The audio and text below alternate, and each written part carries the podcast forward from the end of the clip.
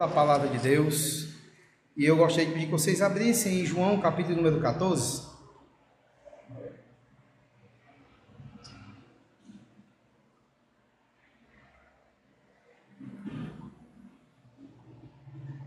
E vamos ler do 1 ao 6, evidenciando apenas aqui o versículo de número 3.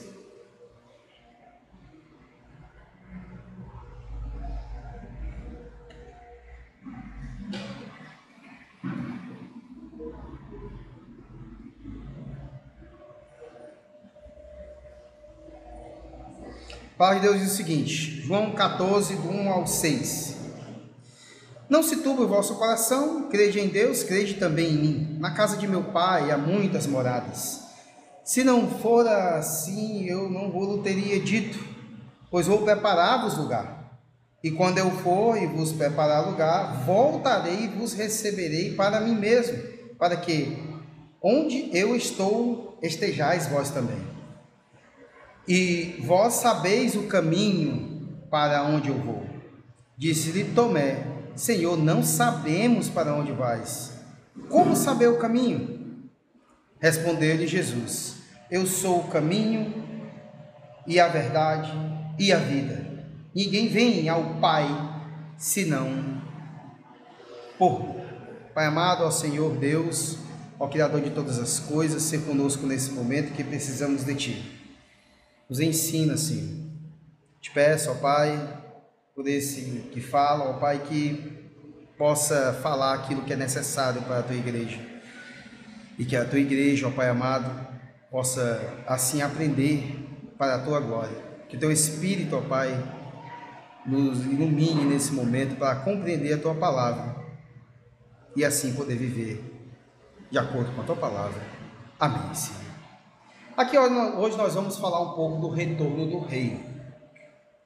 Isso porque o Senhor Jesus, no texto que nós lemos, ele disse que ia, ia preparar lugar e voltaria e receberia para ele mesmo, para que onde ele estivesse, estejais também os seus discípulos. E nós aqui nesse texto, nós vamos ver aqui um apelo tão grande do Senhor Jesus para com o seu povo, os receberei para mim mesmo. E ele diz que ninguém vem ao Pai senão por mim, porque ele é o único caminho. Né? E, e, e, um dos versículos é uma coisa que pode ter que ficar uma liçãozinha para a gente, simples, né? Isso é muito importante para os membros de uma igreja saber nos momentos de EBD, culto de doutrina e visitas pastorais ou presbiteriais, digamos assim, é que de uma pergunta surge-se uma grande resposta que é utilizada por toda a eternidade. Por causa da pergunta de Tomé, é que surgiu um dos versículos mais conhecidos. Eu sou o caminho e a verdade e a vida, ninguém vem ao Pai senão por mim. Surgiu até lindas palavras. Tipo, eu sou o único vivo e verdadeiro caminho. É o Senhor Jesus. Mas esse, que é o único caminho verdadeiro, o nosso Senhor, o nosso Rei, ele terá um retorno. Ele virá outra vez e levará a sua igreja para ele mesmo, ele diz, para mim mesmo, um apego que ele tem com os seus, com o seu corpo. A segunda vinda de Cristo é a acrópole da nossa esperança. É o pináculo da teologia cristã. Todos os cristãos, pastores, doutrinadores, grandes homens da fé, os heróis da fé, puritanos e tudo que você imaginar de homem de Deus na vida, sempre pregou sobre isso e tem que pregar sobre isso. É o ponto culminante da história. Jesus voltará. Ou seja, a história não está à deriva, meus irmãos. E nem dando voltas, simplesmente, para um acerto é, é, é, é, é ao acaso. Não. A história caminha para uma consumação final, onde a vitória será de Cristo e da sua igreja. A vitória será de Cristo e da sua igreja, porque a igreja é corpo de Cristo.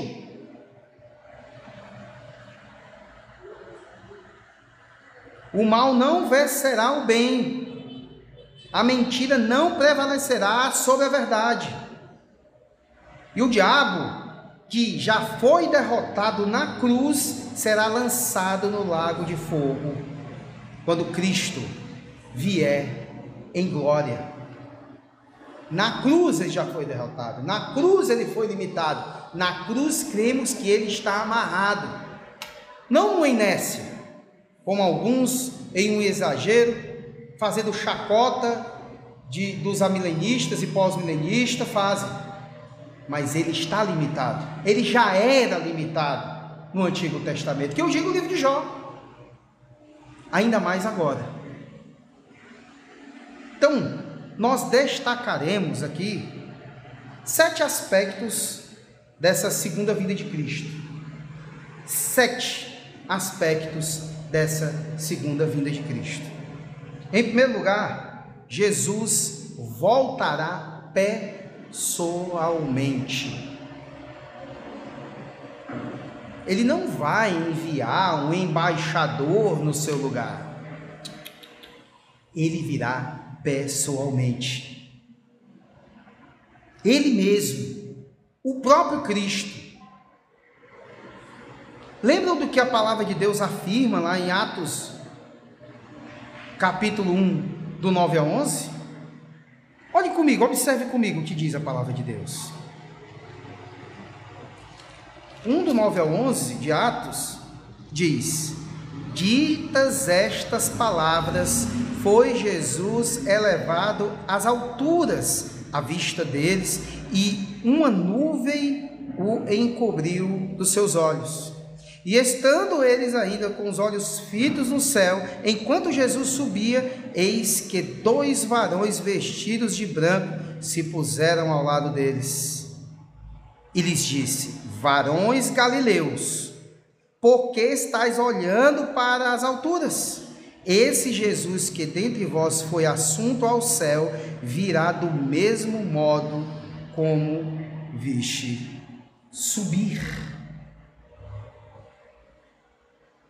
O mesmo Jesus que morreu, ressuscitou e voltou ao céu, descerá do céu para buscar a sua igreja. O que ele declarou, afirmou e prometeu no versículo 3 aqui, se cumprirá. Que diz: E quando eu for e vos preparar lugar, voltarei e no grego, que tem o, o, o verbo, o, a pessoa do verbo anexada à palavra, junto à pegada à palavra, é como se fosse assim: eu voltarei e, e eu vos receberei para mim mesmo. Para que onde eu estou, estais vós também. Na, no mesmo lugar, no mesmo plano com o Senhor, com a divindade. Ele virá e levará a sua igreja, o seu povo, aqueles pelo qual ele derramou o seu sangue. Isso não é uma mensagem de, de, de fazer acepção de pessoas. O próprio Senhor Jesus diz isso. Derramado em favor de muitos, não são todos. Felizmente, para aqueles que pregam a teologia do universalismo, isso não existe. Muitos e não todos. No próprio Apocalipse também vai dizer o restante do cálice lá, destinado àquela Babilônia. Então ele voltará para levar esses seus. A segunda coisa, em segundo lugar, é que Jesus voltará visivelmente. Visivelmente. No mesmo Atos que nós vimos aqui, no é, em Apocalipse capítulo 1, versículo 7, abre aí por favor.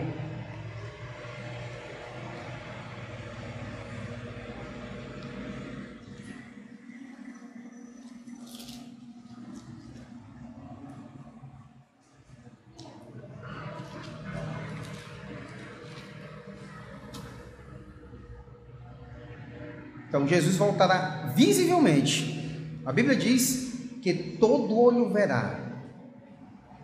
Até os, todos que transpassaram, né? O versículo 7 vai dizer, ó. Eis que vem com as nuvens, e todo o olho, todo olho verá, até quantos o transpassaram, e todas as tribos da terra se lamentarão sobre ele, certamente. Amém. A segunda vida de Cristo será notória, pública, inegável. Não terá como negar que ele voltou. O judeu que não crê que Cristo já veio, ele vai. Aquele que não é destinado à salvação, que existem judeus eleitos, que ainda creram na palavra, mas tem aqueles que não são. Eles vão ficar atônitos. Isso não acontecerá secretamente, não. Todo olho verá. E será vista por toda a terra. Por todas as pessoas.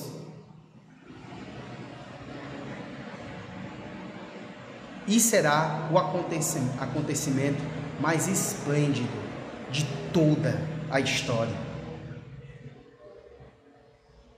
Será um dia de trevas para os ímpios. Será um dia de morte para os ímpios, para aqueles que zombaram da palavra de Deus, para aqueles que zombaram da igreja de Deus, para aqueles que fizeram sofrer o povo de Deus. Agora, alegria inefável para os filhos de Deus. Indizível. Não terá palavras para descrever. Muito mais que se escreve em poesias quando se quer descrever algo.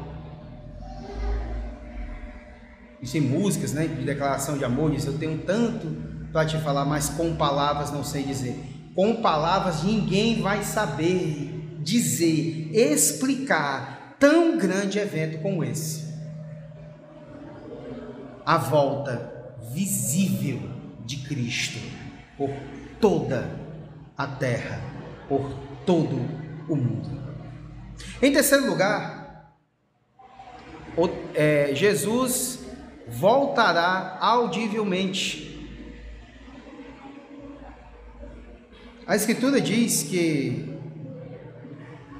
ouvida a voz do arcanjo e ressoada a trombeta de Deus, Jesus descerá do céu com grande poder e muita glória. 1 Tessalonicenses 4, 16.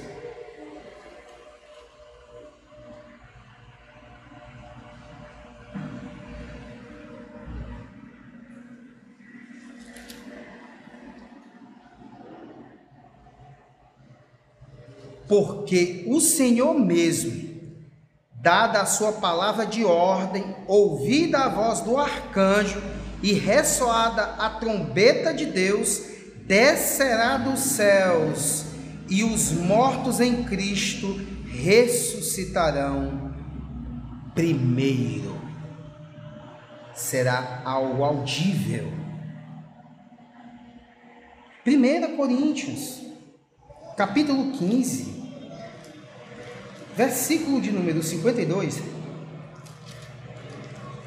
a palavra de Deus também diz: num momento, num abrir e fechar de olhos, ao ressoar da última trombeta, a trombeta soará, os mortos ressuscitarão, incorruptíveis, e nós seremos transformados. praticamente a mesma descrição. Notaram isso? Não muda a, a, a, a pregação de como será a volta de Cristo, não muda de um para outro apóstolo, não muda de uma carta de Paulo para outra, não foi informado diferente de um para outro, foi informada da forma que eles entregam para a gente. É por isso que a palavra de Deus diz: vos entregue, a, a, vos entregue de uma vez por todas, da mesma forma, a mesma maneira. Ou seja, Cristo irromperá das nuvens com um sonido retumbante. A palavra também era, era descrita dessa forma, porque um rei, quando chegava em um local, era sempre grande som e até festa quando ele chegava em algum local. Trombetas, cornetas, tambores, sons são manifestados na chegada de um rei.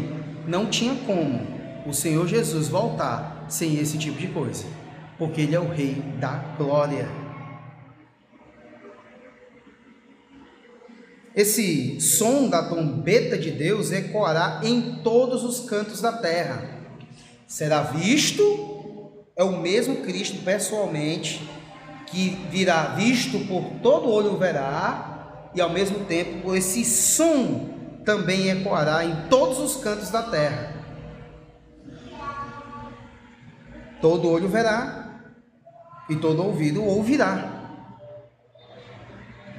Ainda diz que nesse momento os mortos ouvirão a sua voz e sairão dos túmulos, uns para a ressurreição da vida e outros para o juízo. Até os mortos ouvirão. O som é pouco, né? Nesse momento todo mundo vai ter o ouvido Superman para ouvir tudo, né? Bem direitinho. Não tem um que não ouvirá. Nenhum. João, capítulo 5, 28 e 29.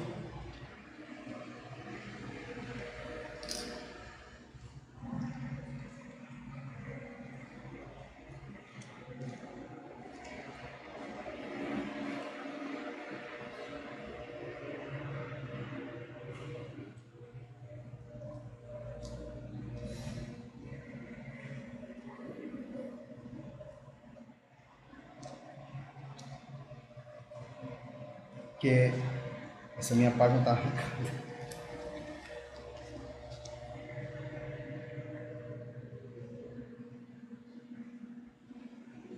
Não vos maravilheis disto, porque vem a hora em que todos os que se acham nos túmulos ouvirão a sua voz e sairão.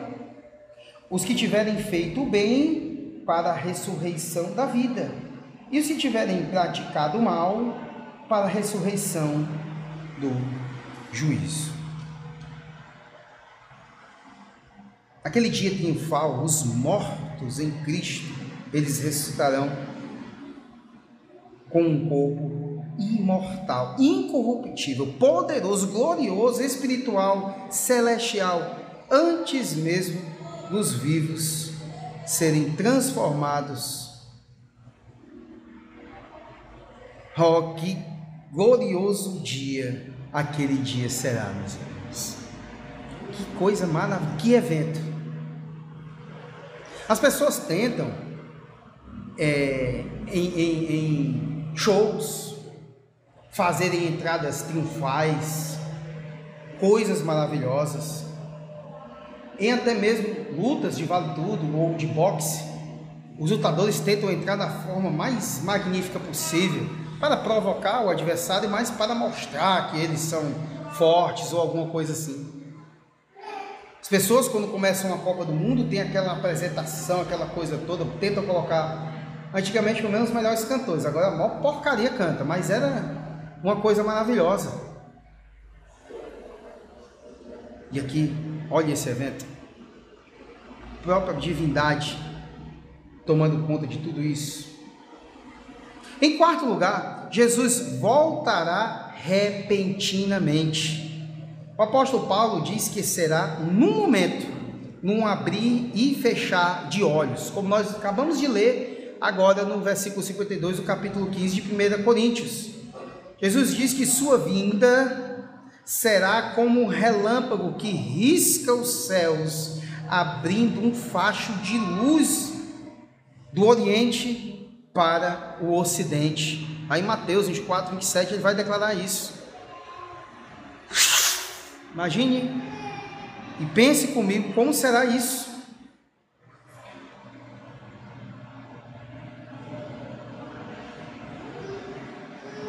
vai ser com essa rapidez que o filho do homem virá. Quando ele vier, não vai ter tempo para se preparar. É por isso que existe a palavra das virgens. Também ilustrando essa questão. É para ontem, meus irmãos, a vida de santidade.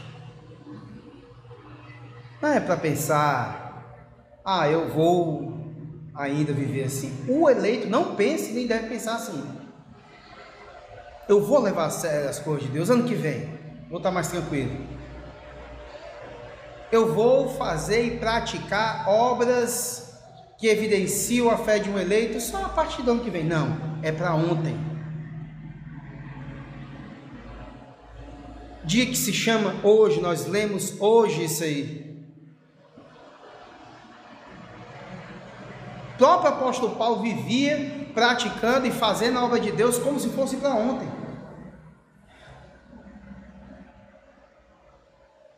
Ele queria ter rapidamente com eles, para ontem. Não devemos deixar para amanhã o que a gente pode fazer hoje, que é viver para a glória de Deus. Ou seja, quem não tiver azeite na lâmpada, ficará de fora dessas bodas do Cordeiro. Tem que ser dito isso. Tem que ser pregado isso, para não ficar naquela aquele relaxamento, aquele que é teórico do calvinismo, que é teórico da teologia reformada, que não é pelagiano, teoricamente ele é calvinista e fica relaxado espiritualmente a vida inteira. Tem que se alertar isso todos os dias. Em quinto lugar, Jesus voltará inesperadamente. A palavra de Deus vai dizer que o dia do Senhor virá como ladrão. O próprio Senhor Jesus vai dizer em Mateus 24, 43. 1 Tessalonicenses 5, 2 também vai declarar isso. É rápido. É, quem já foi assaltado um dia, ou quem foi roubado um dia, teve alguma coisa roubada, tem coisa que até hoje eu não sei quem foi. Na minha casa, uma vez roubaram um, um, um videogame. Eu tinha um locador de videogame, né? Quando eu acabei a locadora, eu fiquei com os videogames alugando para as pessoas. Uma pessoa que eu tinha alugado era um, um amigo meu, Israel. Ele tinha alugado o videogame e tinha deixado lá em casa. Ele foi de moto, ia para algum lugar deixou com a mochila e tudo lá em casa. E eu saí. Quando eu voltei, cadê? Até hoje eu não sei nem quem foi que fez isso. O ladrão é assim. Tanto é rápido como às vezes você não sabe nem quem foi. Ah! Rapidamente acontece.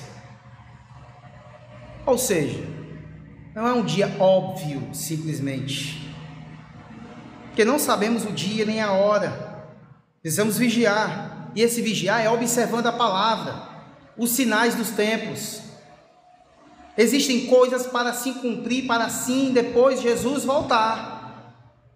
Pode já ter se cumprido algumas coisas, tem alguma que pode faltar, todas cumpridas, então nós devemos estar na expectativa todo dia. É a ardente expectativa, como diz Paulo. Ou seja, será como nos dias de Noé, quando as pessoas comiam, bebiam, casavam-se, davam-se em casamento, subitamente chegou o dilúvio e as pessoas não puderam escapar. Será semelhante a isso? Exceto Noé e sua família, que escaparam ali porque foram informados pelo próprio Deus, eram pessoas tementes a Deus. Noé, homem temente a Deus. os tementes a Deus, os que observam a sua palavra, que creem na sua palavra e praticam a sua palavra, não serão pegos de surpresa. Vai vir, ele já está esperando. Será semelhante, falando de ladrão, né? O meu tio, uma vez, ele preparou uma armadilha, colocou uma tábua com um bocado de ponta de faca na tábua, nos cantos que era possível eles pularem. Aí teve um belo dia que um pulou, rasgou os pés todinho. Ele estava né, esperando já, ele sabia que a qualquer momento ia chegar um lá. Então, se nós sabemos que a volta de Cristo será assim, devemos vigiar. Se não se vigia, é porque não crê nessa volta. Se não, procura viver em santidade. Provavelmente não se crê nessa volta de Cristo.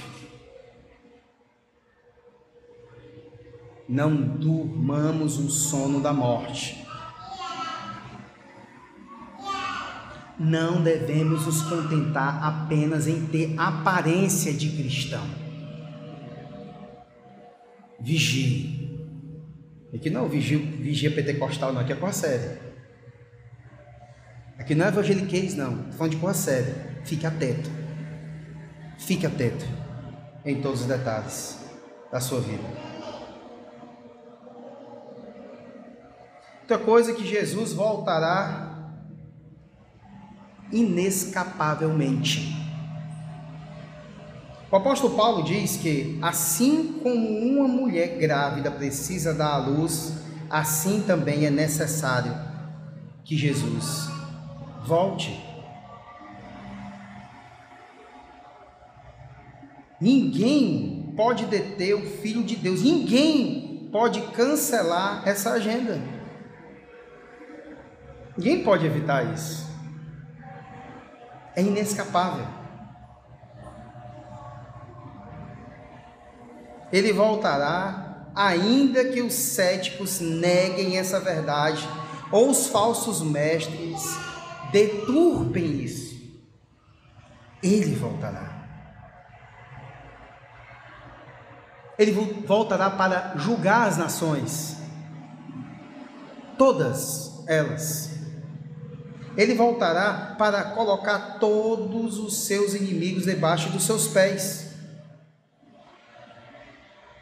Ele voltará para, com sua igreja, reinar para sempre.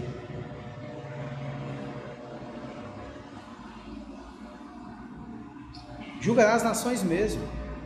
Quantas atrocidades não são cometidas pelos homens? Nesses últimos dias nós tivemos que ouvir e contemplar tanta coisa terrível.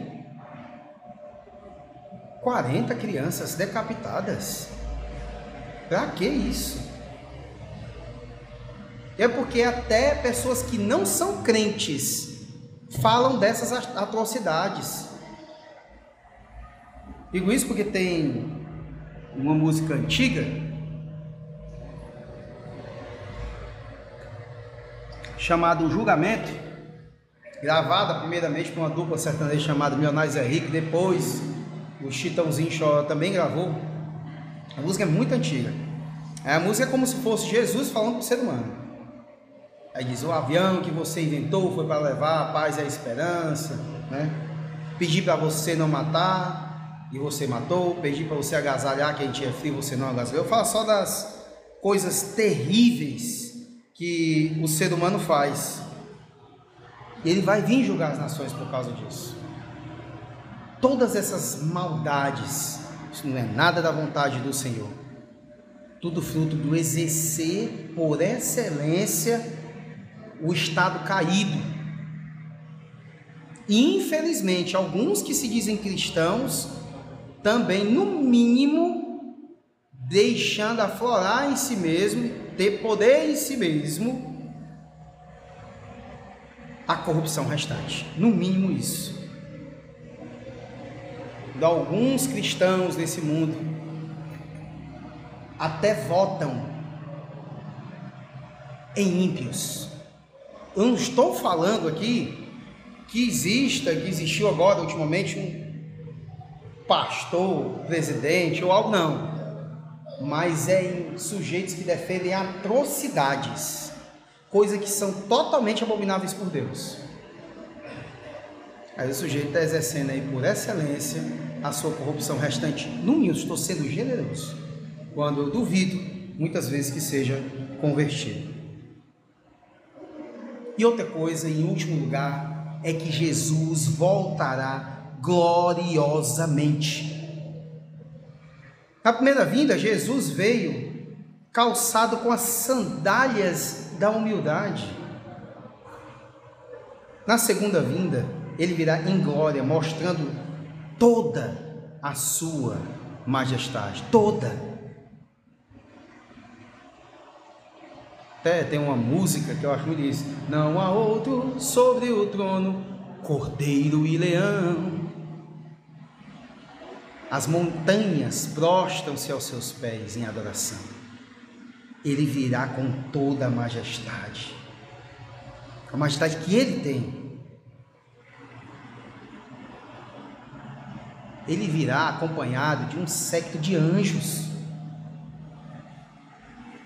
Virá acompanhado de todos os remidos, virá com todo o fulgor da sua majestade para matar os anticristos com o sopro da sua boca.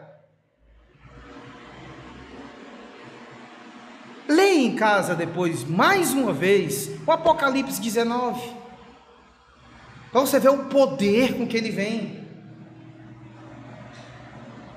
Ele vai matar os anticristos. Ele vai matar todos os ímpios.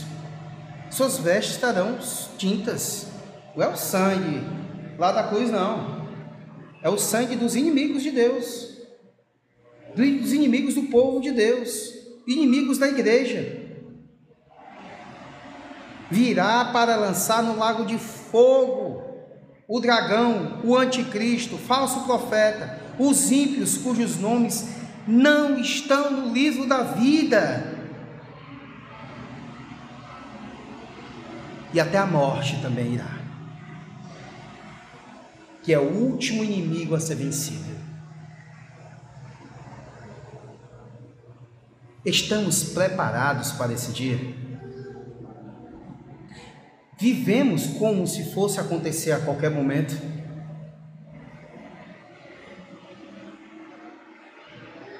Temos os azeites nas lâmpadas, nas lamparinas? Temos?